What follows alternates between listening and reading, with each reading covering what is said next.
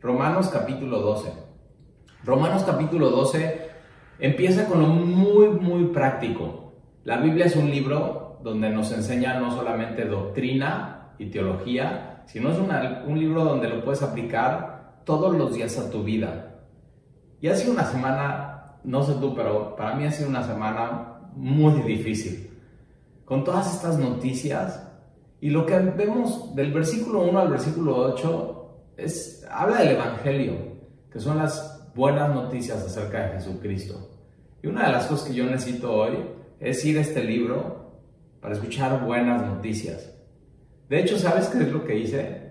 El viernes decidí en la, en la noche ya no estar en redes sociales, ya no estar viendo noticias, ya no estar en Twitter y decidí todo el sábado tener y mantener apagado mi celular. Y entonces estar en este libro, porque esto es lo que necesitamos. Esta es nuestra fuente de gozo y de paz. Ahorita vamos a hablar un poco más de eso. Pero entonces, Romanos capítulo 12 dice así que, hermanos. Ahora, cuando dice la Biblia así que, está diciendo, ok, según lo, todo lo anterior, entonces esto es lo que tenemos que hacer. ¿Y qué es todo lo anterior? Del capítulo 1 al capítulo 11 es todo lo que Dios ha hecho por nosotros. Su gracia, su misericordia, su, amor, y, es todo lo que Dios, todo lo que Dios nos ha dado.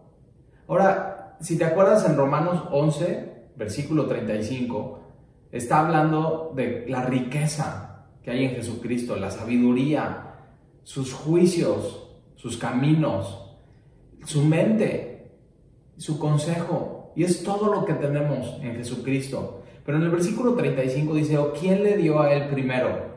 Y una de las cosas que tenemos que saber es que Romanos 1 a 12 es todo lo que Dios nos dio a nosotros. Y entonces, estando nosotros con manos llenas, podemos continuar del capítulo 12 en adelante. Y es entonces, si hemos recibido todo de Él, entonces ahora nosotros nos toca darle a Dios.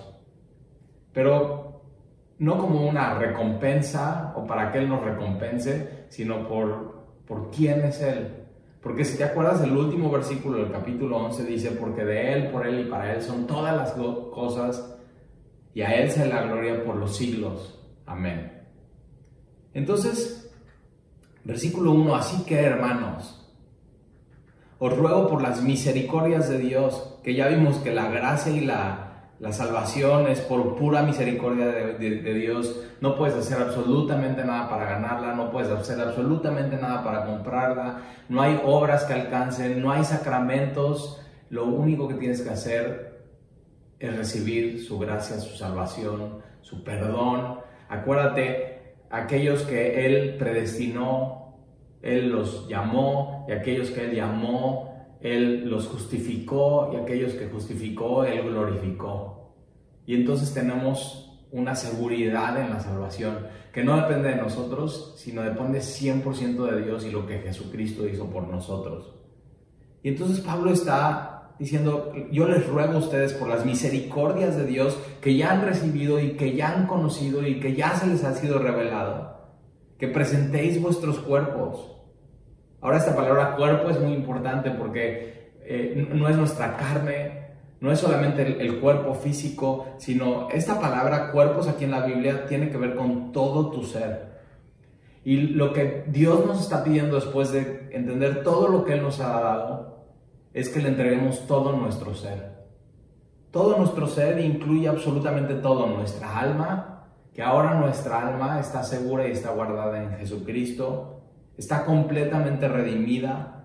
Le entreguemos, por supuesto, nuestro cuerpo, nuestro cuerpo sano o nuestro cuerpo medio enfermo, nuestro cuerpo a todo dar o con de pronto con achaques, pero entendemos nuestra alma y nuestro cuerpo están conectados y, y somos hechura suya.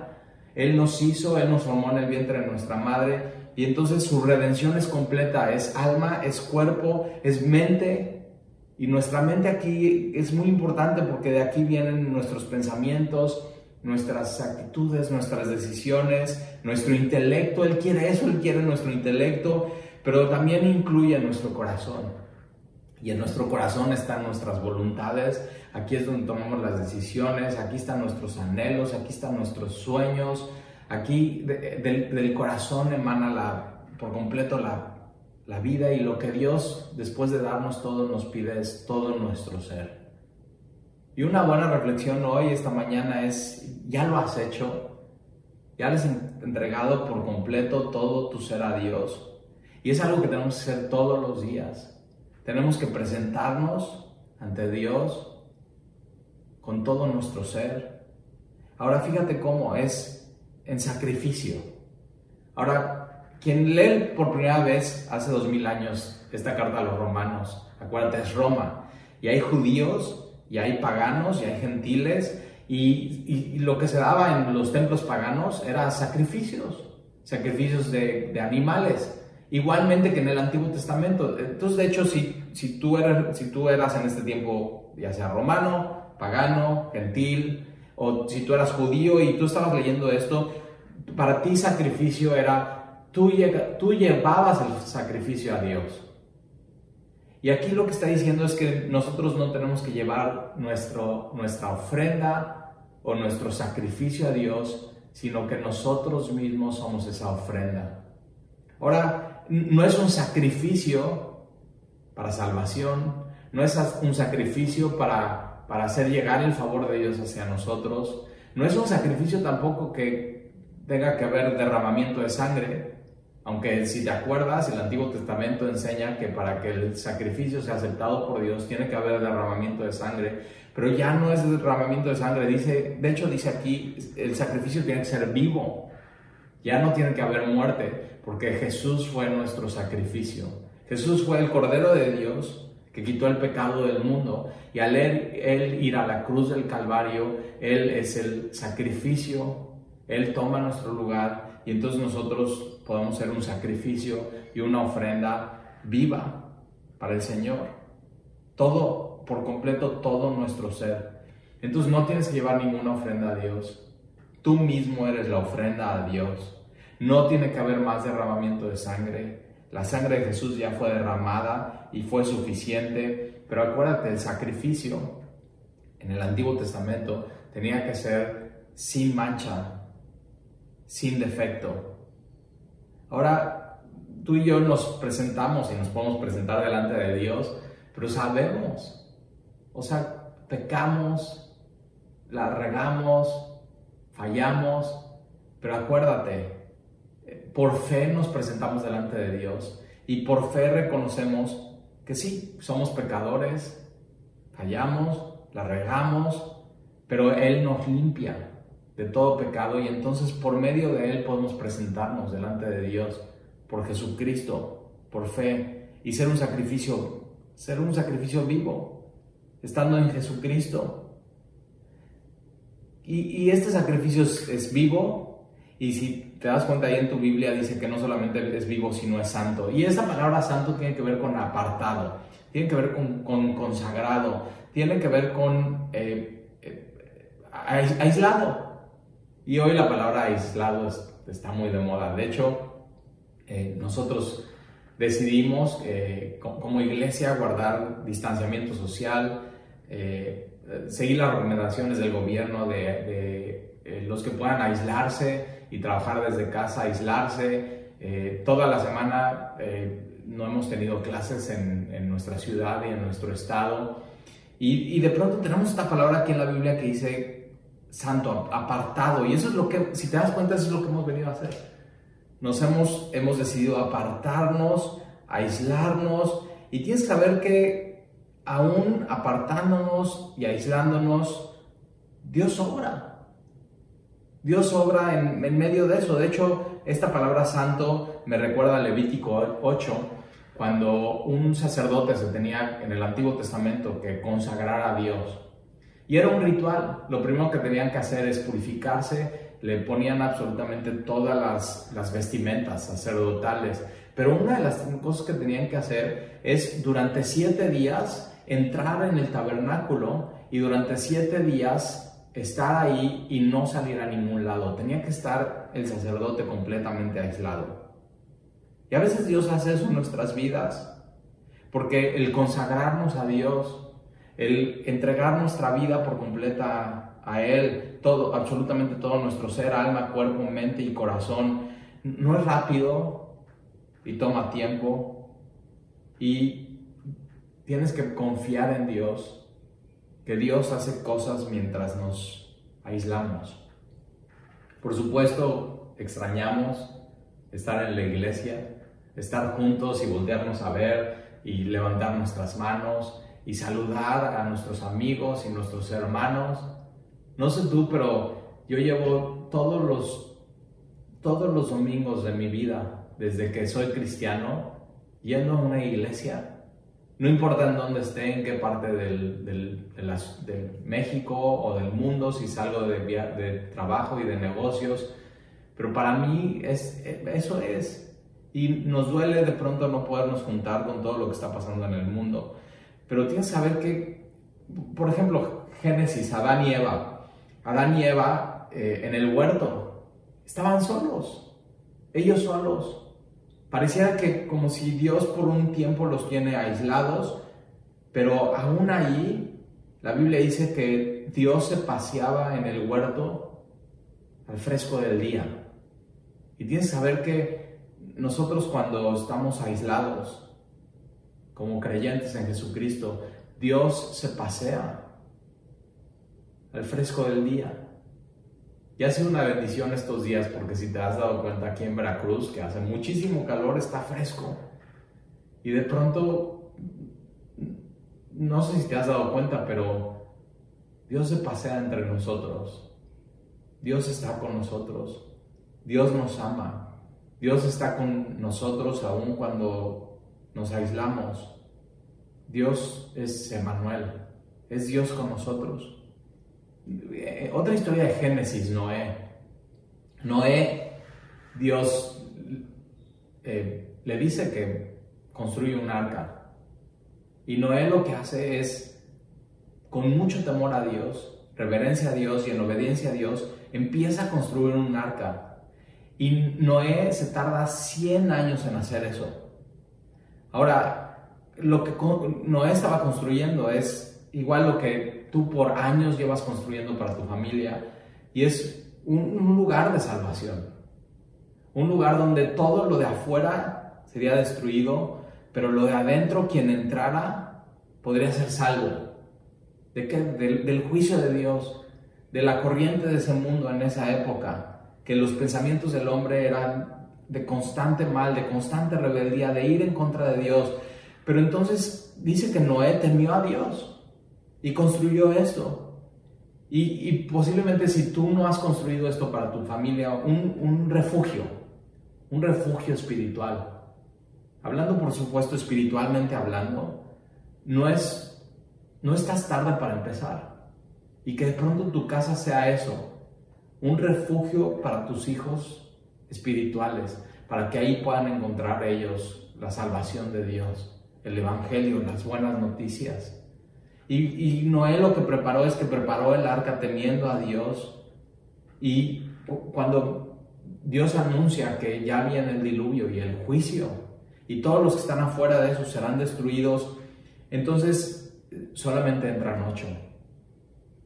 Y no sé en tu caso, pero nosotros aquí en la casa estamos aislados. Eh, Alexia, Alan, Jan, Alan, eh, eh, Jan y yo, y somos cinco. y Marta, que trabaja con nosotros, está también aislada aquí con nosotros en la casa. Y una de las cosas que hemos visto es que Dios, en medio de este aislamiento, aislamiento ha, ha obrado y ha tocado nuestros corazones. de hecho, realmente ha podido ser un refugio la casa espiritual. Hemos intensificado nuestras, nuestras oraciones, hemos intensificado el, hablar juntos acerca de Dios, como que Dios ha prendido un fervor y Dios nos haya llenado de su amor y de su espíritu en, tiempos difíciles. Siento que de pronto eh, nuestros hogares se pueden volver esa arca que Noé construyó, pero fíjate, Noé estuvo... Eh, aislado. El diluvio duró 40 días. Antes de esos 40 días estuvieron 7 días eh, esperando que comenzara el diluvio, pero después de eso estuvieron el tiempo completo que habla la Biblia fueron 370 días aislados en el arca. ¿Te imaginas? Tres, o sea, más de un año. Ahora, en la ciudad de Wuhan, donde empezó, empezó todo el tema del coronavirus, eh, tengo amigos ahí y ellos estuvieron aislados, eh, algunos de dos y hasta tres meses. Pero te imaginas, Noé estuvo aislado más de 300, 370 días, él con su familia en el arca, no sabiendo qué es lo que venía, Acuérdate que el arca no tenía ventanas, solamente tenía una. Entonces él no sabía, él no sabía qué esperar. Nunca había pasado eso en, su generación. Nunca había pasado un diluvio a nivel mundial. Y lo que estamos viendo hoy es algo así. Es algo completamente diferente. Es algo nunca vivido. Es algo sumamente difícil. Pero tienes que saber eso. Dios está con nosotros. Y es un tiempo donde, donde puedes crecer, donde puedes crecer en tu fe, en tu relación con Dios, donde puedes ir más profundo, donde, donde puedes intensificar tu amor por Él y el de tu familia y de pronto tu hogar volverse es, esa arca, ese lugar, ese refugio de salvación. Ahora tú puedes decir, Dalí, bueno, ¿cómo sé que Dios me acepta como un sacrificio? O sea, ya entendí, no tengo que traer una ofrenda a Él, Él, Él nos ha dado todo, pero si yo tengo que ser la ofrenda, ¿cómo sé que Él me va a aceptar? O sea, si supieras mi vida, si supieras quién soy, y tienes que saber eso, que él, él no te acepta por quién eres tú, sino Él te acepta por quién es su Hijo Jesús. Y entonces con confianza tú te puedes acercar al trono de la gracia y presentarte ante Dios como un sacrificio vivo. ¿Por quién? Por Jesucristo. Él es el que nos da la vida. En Él está la vida. Santo, apartado, consagrado. Otra de las cosas que hacían los sacerdotes no solamente es aislarse siete días para pensar y tomarse en serio su consagración y, y el decidir apartarse para Dios pero otra cosa es que tenían que poner el sacrificio en sus manos. Y, eso, la palabra consagración en el Antiguo Testamento es eso, es manos llenas. Y una de las cosas que tenemos que buscar es que nuestras manos, que nuestras manos bien lavadas estén llenas de Jesucristo. Que el Señor nos ponga por completo en nuestras manos ese sacrificio. Y entonces tú te puedes acercar a Dios y a su trono sabiendo que que no es por ti, sino es por Jesucristo, que lo has tomado por completo, que lo has hecho tuyo, que has aceptado su don, el don de la salvación. Y entonces así tú y yo nos podemos acercar, porque Dios te acepta a ti, no por ti, sino por Él mismo, por Jesucristo. Ese es el sacrificio perfecto, sin mancha y sin pecado. Te das cuenta qué oportuno este mensaje para la época que estamos viviendo. Necesitamos acercarnos a Dios. Esta no es una época del coronavirus, esta es una época que se trata de Dios. Entonces pon tu enfoque durante esta época en las cosas celestiales. Pon tu mira en el cielo. Pon tu mira en el reino de Dios. Eh, otro personaje que se me viene a la mente del Antiguo Testamento, eh, Moisés.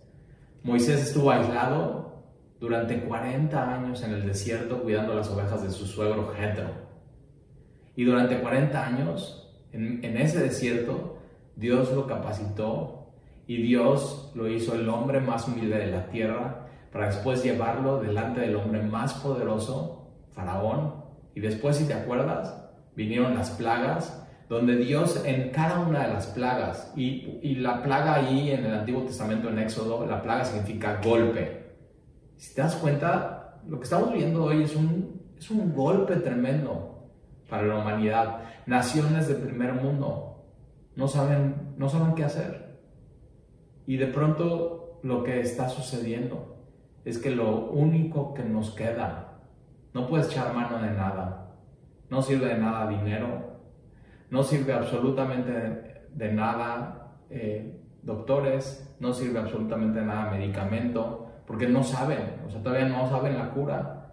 Y de pronto lo único que el mundo tiene es lo que está cerca.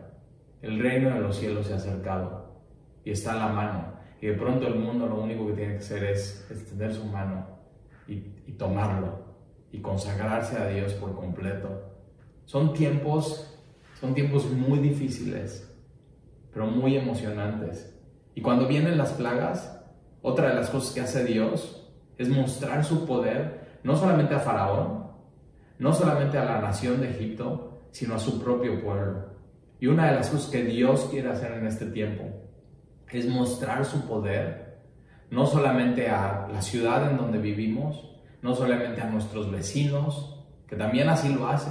Dios lo hace, en, o sea, muestra su poder a, Faraón, muestra su poder a los egipcios, muestra poder a su pueblo y muestra el poder a todas las naciones vecinas.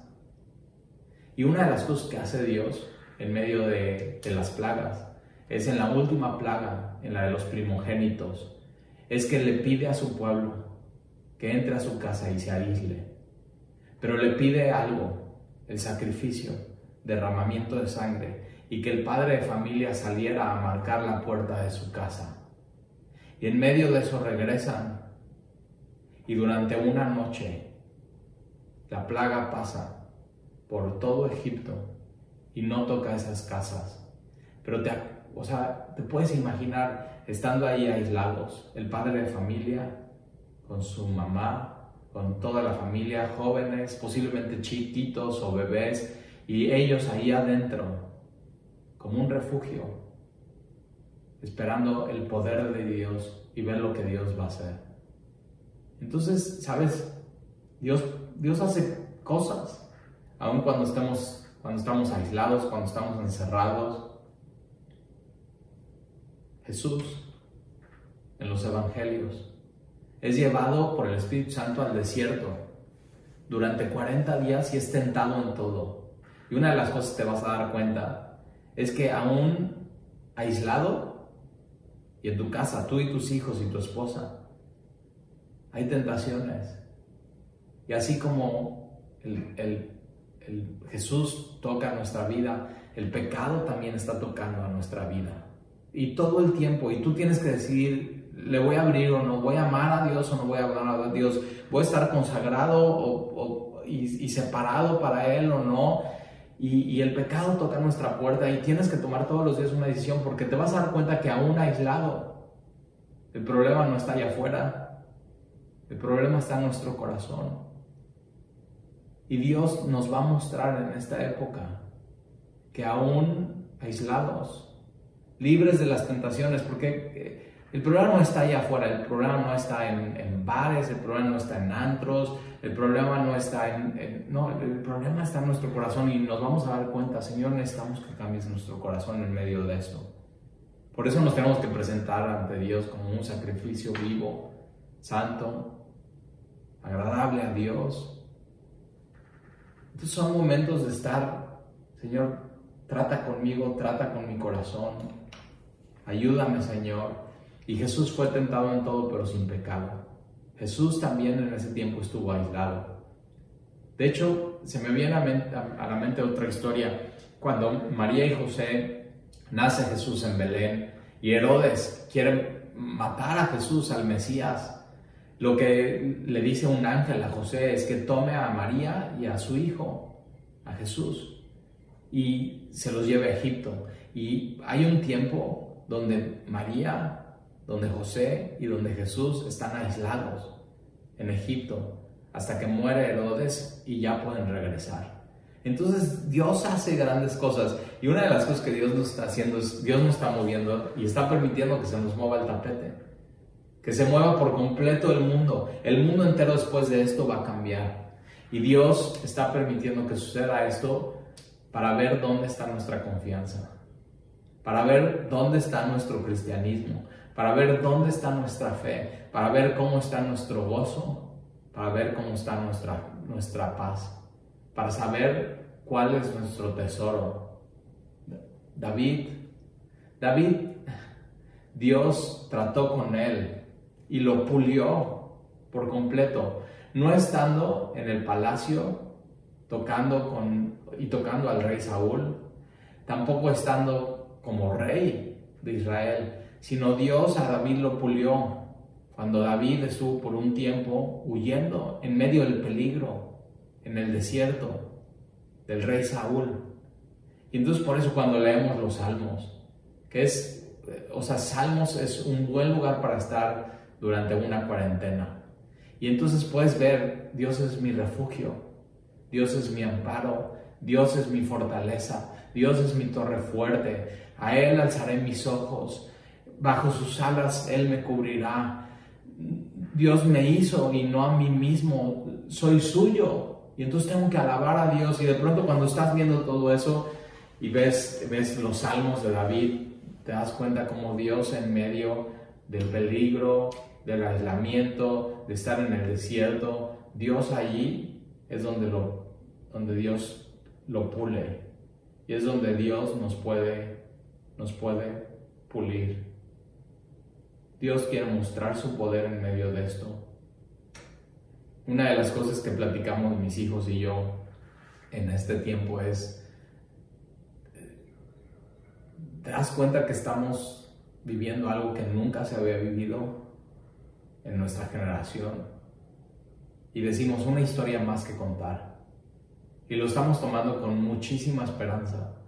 Y que el día de mañana ellos puedan contar a, a sus hijos y de pronto a sus nietos o a tus nietos o a tus bisnietos y que puedan tener una historia de redención y del amor de Dios y cómo Dios ha estado con nosotros y cómo Dios nos ha y nos va a sostener en medio de todo esto. Lo que hoy estamos viviendo no es diferente a lo que se a todas estas historias de redención del Antiguo Testamento. Eh, Dios es el mismo, ayer, hoy y siempre, y podamos confiar por completo, por completo en Él. Entonces, somos el sacrificio. Somos el sacrificio vivo, santo, y somos agradable a Dios. ¿Por qué? Por Jesucristo. Y eso es, ahí Romanos 12 dice que es nuestro culto racional.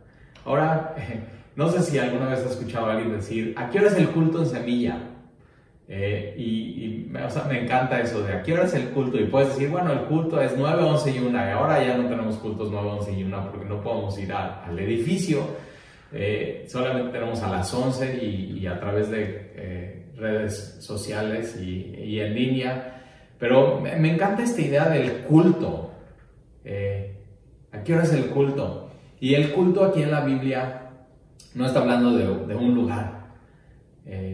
por eso podemos cancelar las reuniones, eh, pero el, culto no lo podemos cancelar porque la palabra culto es adoración. Y una de las cosas que no estamos cancelando en estos tiempos es nuestra adoración a Dios y nuestro culto a Él. Y el culto no está cancelado, el culto no está suspendido. En estos tiempos el culto tiene que estar intensificado. Tenemos que adorar a Dios con todo nuestro corazón, todos los días, por supuesto en el día del Señor. Y sabes que son tiempos, son, son tiempos emocionantes. Yo estoy lleno de esperanza de todo lo que está pasando. Entonces, intensifica tu adoración y tu amor a Dios. Conócele a través de, tu, de su palabra porque dice que es nuestro culto racional. La palabra racional es eh, lógicos. Fíjate, es nuestra adoración lógica. ¿Por qué? Porque hemos conocido quién es Él. Porque hemos conocido el Evangelio. Porque Dios se ha revelado a nosotros. Porque Dios nos ha amado aún cuando éramos pecadores. Y entonces lo que tenemos que darle de regreso es ese amor. Es lo lógico. Es lo inteligente. Es lo que tenemos que hacer. ¿qué es lo que Dios nos dio en Jesús? Todas las cosas. Y entonces lo lógico es que tú y yo tenemos que adorar a Dios y entregarle todo nuestro ser y nuestra vida. Adorar a Dios. Cuando venga el miedo y la incertidumbre en tu vida, lo que tienes que hacer es adorar a Dios. ¿Te acuerdas esa historia de Pablo y Silas? Están aislados en la cárcel y de pronto en medio, en medio de la noche los presos alrededor, los vecinos empiezan a oír que ellos están orando y cantándole a Dios. Y sabes que es un tiempo para adorar a Dios. Es un tiempo para cantarle a Dios. Es un tiempo para intensificar nuestra vida de adoración. Es un tiempo para presentarnos delante de Dios. Mira lo que dice versículo 2. No os conforméis a este siglo. La palabra aquí conforméis es, no te dejes formatear eh, por este siglo. Por este, este, siglo es esta etapa o esta época. Y hay mucha gente que dice, bueno, pues es que así soy porque es la época que me tocó vivir. Pero eh, la Biblia dice que no seas y no te dejes llevar por la época que te tocó vivir. De hecho, esta palabra conforméis es no, no asimilar, no te dejes asimilar por la época que te tocó vivir. Eh, es decir, de pronto la época que te tocó vivir, la cultura que ha dejado a Dios por aparte, te, asimila y de pronto te vuelves una con ella. Y una de las cosas que tenemos que hacer es, es no ser parte de la época, de lo que está pasando, no porque todo el mundo piense así, tú tienes que pensar de la misma manera. Es, yo me pongo a pensar en esta palabra similar, como cuando haces, eh, como cuando haces agua de limón. Y cuando, de hecho, eh, hay que tomar mucha vitamina C en, en, estos tiempos, pero cuando haces agua de limón, ¿qué es lo que tienes? Tienes tres ingredientes. Tienes agua, tienes limón y tienes azúcar. Y entonces, esta palabra similar es que eh, pones el agua en una jarra, de ahí exprimes los limones y el limón eh, se asimila con el agua y de ahí le echas azúcar y, y, hay una fuerza, fíjate, es una fuerza externa. Y lo que hace el mundo con sus pensamientos, con sus ideas, con lo que está pasando en esta época, es esta fuerza externa que es como tu cuchara cuando estás revolviendo el agua y revuelves y revuelves y revuelves y revuelves y de pronto ya todo está asimilado, ya no está el limón por aparte, ya no está el azúcar por aparte, ya no está el agua por aparte, ya todo está revuelto y asimilado y ya es uno. Y Dios dice, no seas así con el mundo, no dejes que el poder del mundo te asimile con el mundo y te vuelvas uno con el mundo. No os conforméis a este siglo. Y entonces, ¿qué tenemos que hacer?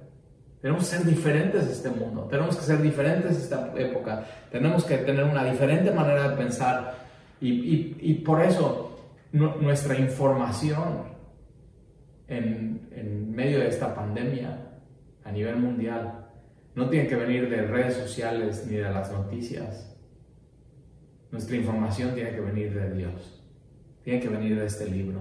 Tenemos que estar en este libro. Son momentos de regresar a la palabra, de pedirle, Señor, lee Salmo 119, avívame, avívame, Señor, en tu camino. Y la única manera de, estar avivado en su camino y de tener fe es, regresar a la palabra de Dios. Créeme, si le pones atención a Dios, tu vida va a cambiar por completo. Entonces, no, no te dejes conformar, no te dejes asimilar a este siglo. Entonces, tomando el, mismo ejemplo del agua de limón, eh, el mundo es como esta agua de limón, todo asimilado, todo revuelto, y más si te gusta el agua de limón, eh, en mi casa de chiquito la hacían hasta con cáscara. Y eso ya, pero ahí tienes que usar la licuadora. Pero es eso, es todo se echa y todo se asimila. Pero el cristiano no tiene que ser parte de eso. El cristiano es como un agua de limón con chía. ¿Has tomado agua de limón con chía? Por más que le revuelvas el agua de limón con chía, la chía no se asimila en el agua de limón. Y así tenemos que ser tú y yo. En esta época tenemos que ser completamente diferentes y tenemos que responder a Dios todo lo que Él ha puesto en nuestras manos.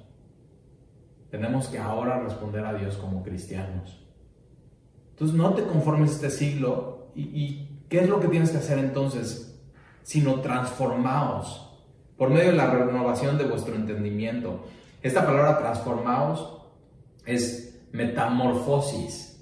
Entonces, implica también el poder, así como el poder en el agua de limón, que trata de asimilar todo y que todo sea uno y que pienses como la época y que te dejes conformar este siglo, este mundo, eh, principios, valores, prioridades, noticias, todo lo que está pasando. Eh, esta palabra metamorfosis incluye también poder, pero el poder no es externo, como la cuchara que está haciendo que todo se revuelva. El poder es, es interno, es como, como un gusano y si has visto un gusano en cámara lenta en un video, ves el gusano, no hay un poder externo, es, todo es interno, todo está pasando por adentro. Y de pronto lo que sucede es metamorfosis, es este gusano se convierte y se transforma poco a poco y está aislado en una mariposa. Y es, es, la misma palabra metamorfosis, pero es la misma palabra que se usa para arrepentimiento, metanoia. Y eso, eso pasa adentro, es, un, es el poder de Dios y el Espíritu dentro de nosotros que nos está transformando y nos está cambiando. Y no sé si alguna vez te has sentido así como, como un gusano espiritualmente hablando, pero Él lo que está haciendo es, en medio de eso, con su poder, está haciendo una obra y está haciendo algo hermoso. Y Dios usa eso a veces a aislarnos para poderle poner atención. ¿Cuántas veces no te pasó que de pronto dices, es que no he podido estar con el Señor, no he podido estar en oración, no he podido estar en tu palabra y de pronto dice Dios, ya tienes tiempo, ya tienes tiempo. Y de pronto Dios se pasea en medio de nosotros al fresco de la tarde y podemos abrir nuestras Biblias y podemos poner atención y Dios ya tiene tu atención. Y entonces tiene que haber esa transformación por medio de la renovación de nuestro entendimiento, de nuestro pensamiento y, tiene que haber un... Nunca te has cachado pensando no bíblicamente. Y lo que este versículo está diciendo es que constantemente nuestro entendimiento tiene que tener metanoia, tiene que tener arrepentimiento, tiene que tener un cambio, una diferente manera de pensar. Y tú lo que necesitas en este tiempo es cambiar tu manera de pensar, ser transformados aquí, a través de su palabra.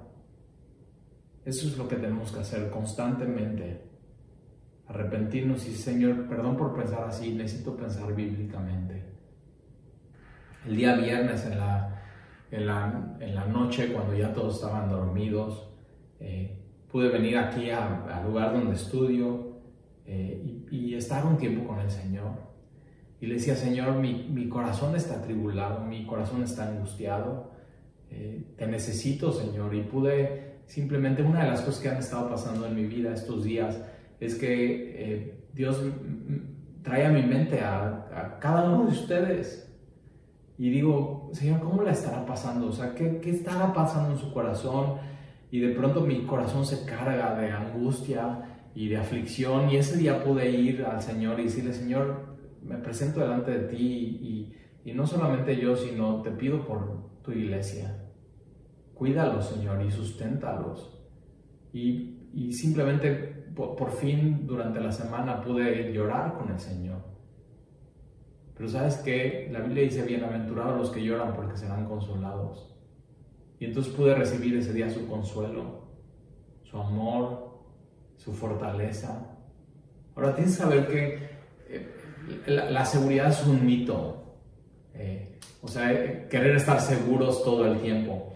Y nos sucedió que el, día lunes decidimos aislarnos aquí en la casa y ahorita te platico un poco más de eso.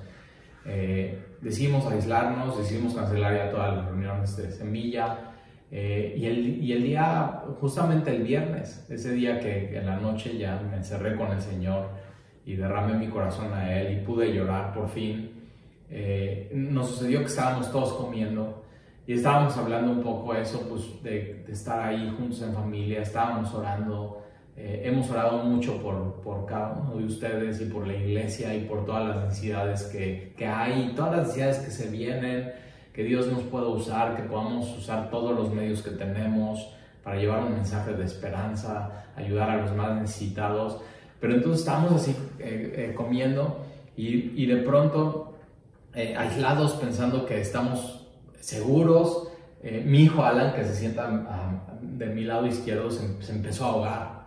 Estábamos comiendo, estaba comiendo carne, se metió un pedazo demasiado grande y de pronto se empieza a ahogar. Me doy cuenta, volteo, Sandy se da cuenta y está Alexia y Jan y de pronto se tiene que parar porque ya literalmente no puede respirar. Él dice que dejó de ver por un par de segundos. Me paro atrás de él eh, porque acabamos de tener una capacitación en semilla de primeros auxilios y yo ya lo, lo que se vino a mi mente es necesito aplicar eh, eh, la,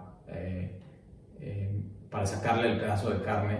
Entonces le toco la panza, pongo mi puño, todavía no lo hago, Sandy me dice todavía no porque él todavía no llevaba sus manos aquí y esa es la señal para poder hacer la, la maniobra. Y entonces le digo, mi amor, tose, y así, simplemente vino una paz a mi corazón que sobrepasa todo entendimiento. Y él empezó a toser, empezó a toser, eh, sacó el pedazo de carne y ya eh, nos volteamos a ver y dijo, ya estoy bien, estoy bien. Eh, fue, un susto para todos, pero lo que hicimos inmediatamente fue decirle, Señor, gracias. Señor, gracias porque podemos estar aquí encerrados, eh, y al final nuestra vida está en tus manos. Entonces tienes que saber eso hoy. Podemos estar aislados, pero al final nuestra vida y nuestra alma y nuestro ser está en sus manos. Tenemos que poner toda nuestra confianza en Él.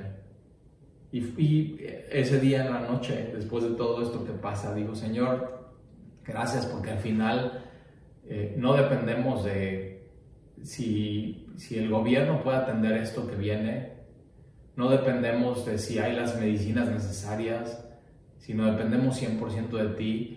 Y es un tiempo donde Dios quiere eso de ti. Que pongas toda tu confianza en Él. Que dependas completamente de Él en tu vida. Que Él sea tu Señor.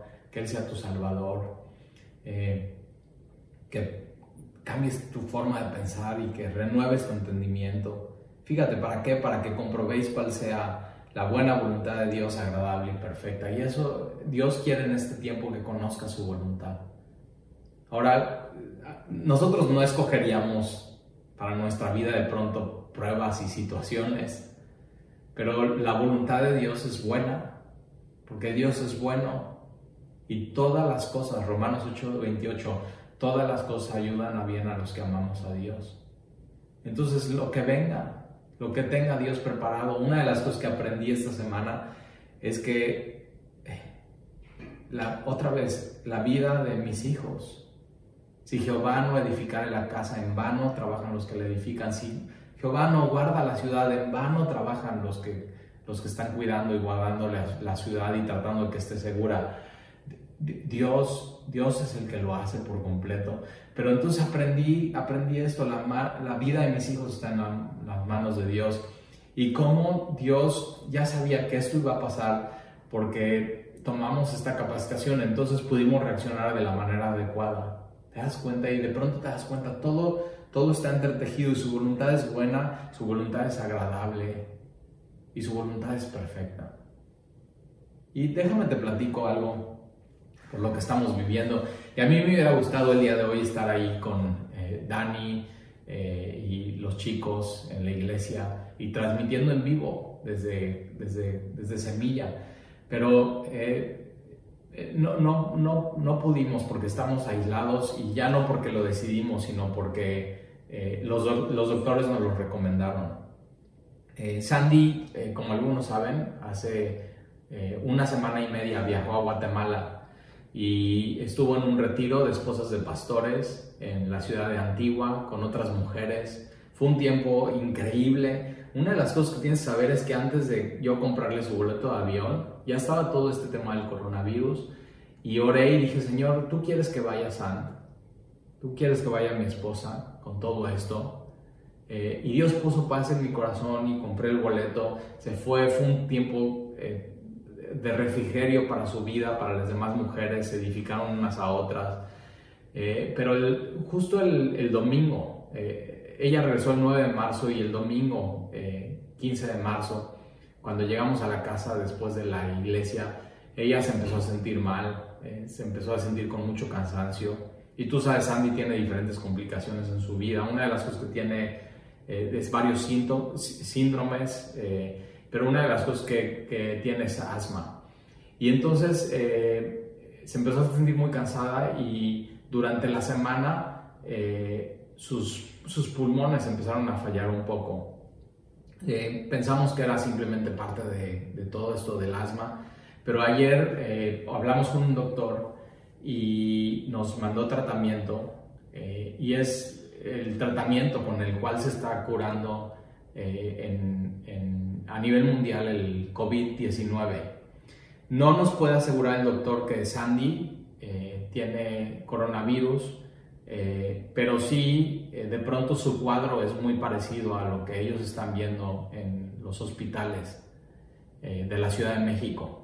Una de las cosas que nos sucedió es que con este doctor pudimos eh, orar y pudimos animarlo. Este doctor en la Ciudad de México dice que está recibiendo más de 80 llamadas al día, consultas por WhatsApp. Eh, y una de las cosas que vemos es que de pronto sí, con todo esto que viene, el sistema de salud eh, se puede colapsar y, y tienes que saber esto todo se puede colapsar y todo puede saturarse y todo puede estar sobrepasado, pero Dios no. Dios tiene el control, Dios es todopoderoso, Dios tiene cuidado de nosotros. Y entonces eh, Sandy desde ayer se está tomando estas medicinas, pasó bien la noche. Eh, una de las cosas que dice el doctor es que si Sandy eh, tiene algún virus, muy probablemente toda nuestra familia tenga eso, aunque ya la mandó a aislar ella. Eh, no le podemos hacer la prueba del coronavirus porque no ha tenido fiebre, eh, no ha tenido tos, lo único que tiene es eh, este, este falta de aire en, sus pulmones. Pero hemos, nos hemos dado cuenta de esto en medio de esta prueba, que Dios lo ha usado para que nuestra casa sea un refugio espiritual. Que Dios lo ha usado para que nuestro culto, nuestra adoración sea lógica, inteligente y sea intensificada. Entonces estamos buscando a Dios con todo nuestro corazón. Estamos adorándolo con toda nuestra alma en medio de esto, de la incertidumbre. No sabemos qué va a suceder. Eh, no sabemos si esta próxima semana ya va a poderse hacer la prueba o no. Eh, posiblemente con estos medicamentos, en 6, 7 días, ella, si tiene este virus eh, y las medicinas responden, ella, aunque se haga la prueba, puede dar negativo. Pero lo que sí te puedo decir es que en Jesús tenemos paz y tenemos mucho gozo. Y es lo que Dios está ofreciendo hoy.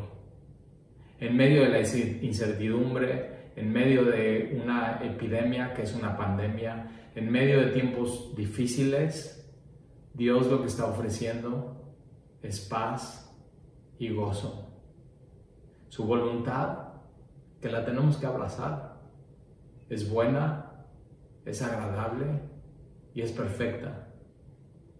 Una de las cosas que tienes que saber es que mis hijos, eh, ayer tuvimos una junta familiar, tienen gozo, tienen paz, cuando les hice la pregunta si estaban nerviosos, pues su respuesta es sí y dicen un poco. Eh, pero aún en medio de la angustia y en medio del temor y en medio de la incertidumbre, eh, somos una familia que nos sentimos grandemente amados por Dios. Y si Dios está permitiendo esto, eh, posiblemente no entendemos por qué, pero sabemos Romanos 8:28. Pero sabemos que los que aman a Dios, adoran a Dios, es su culto lógico, es su adoración inteligente. Todas las cosas ayudan a bien. Y sabemos también, Romanos 8, que nada, nada nos puede separar de su amor. Entonces el día de hoy la invitación para ti es que tu adoración a Dios sea intensificada, tu vida de oración sea intensificada, tu tiempo en la palabra para que tu entendimiento sea renovado, metanoia, cambio, sea intensificado y que puedas buscar a Dios con todo tu corazón.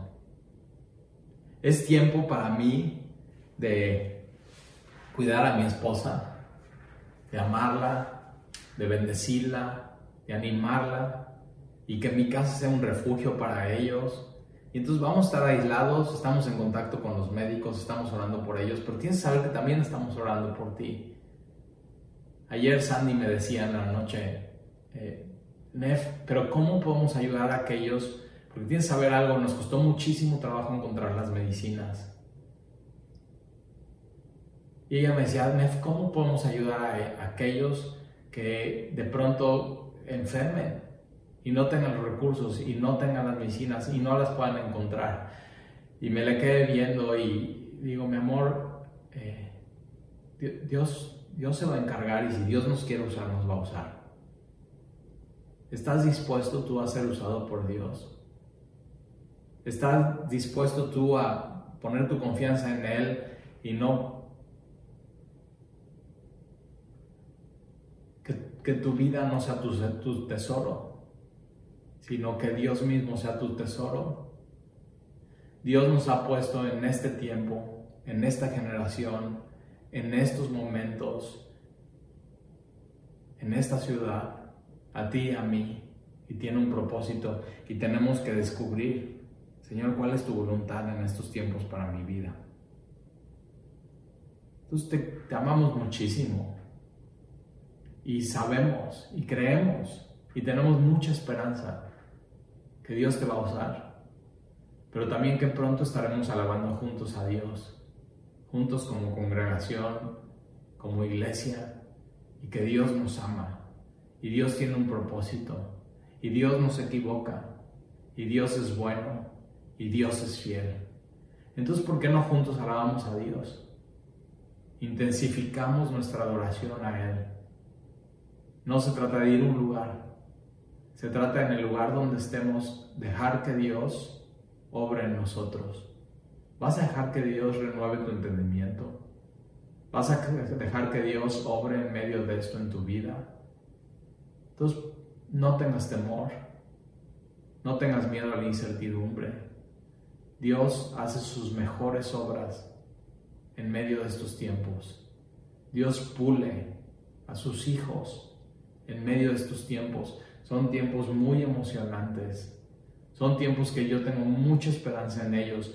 Son tiempos que yo quiero ver el poder de Dios. ¿Oramos? Señor, te doy gracias por tu palabra. Y te doy gracias por esta porción que acabamos de estudiar.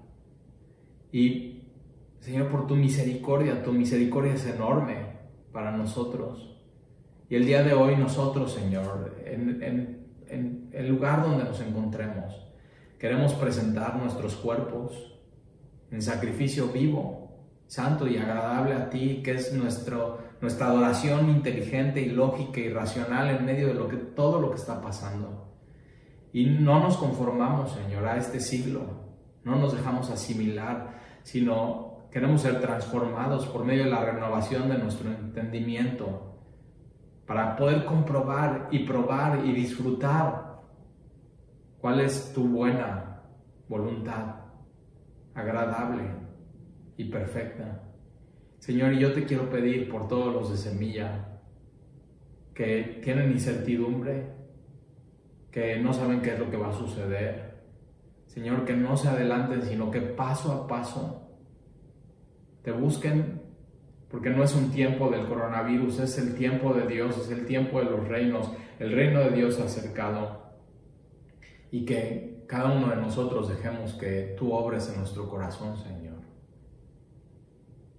Te entregamos nuestro ser, nuestra alma, nuestro cuerpo, nuestra mente y nuestro corazón nuestra familia, Señor, nuestros amigos,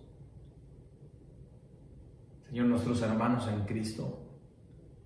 Señor, tú has movido el tapete del mundo, del mundo entero.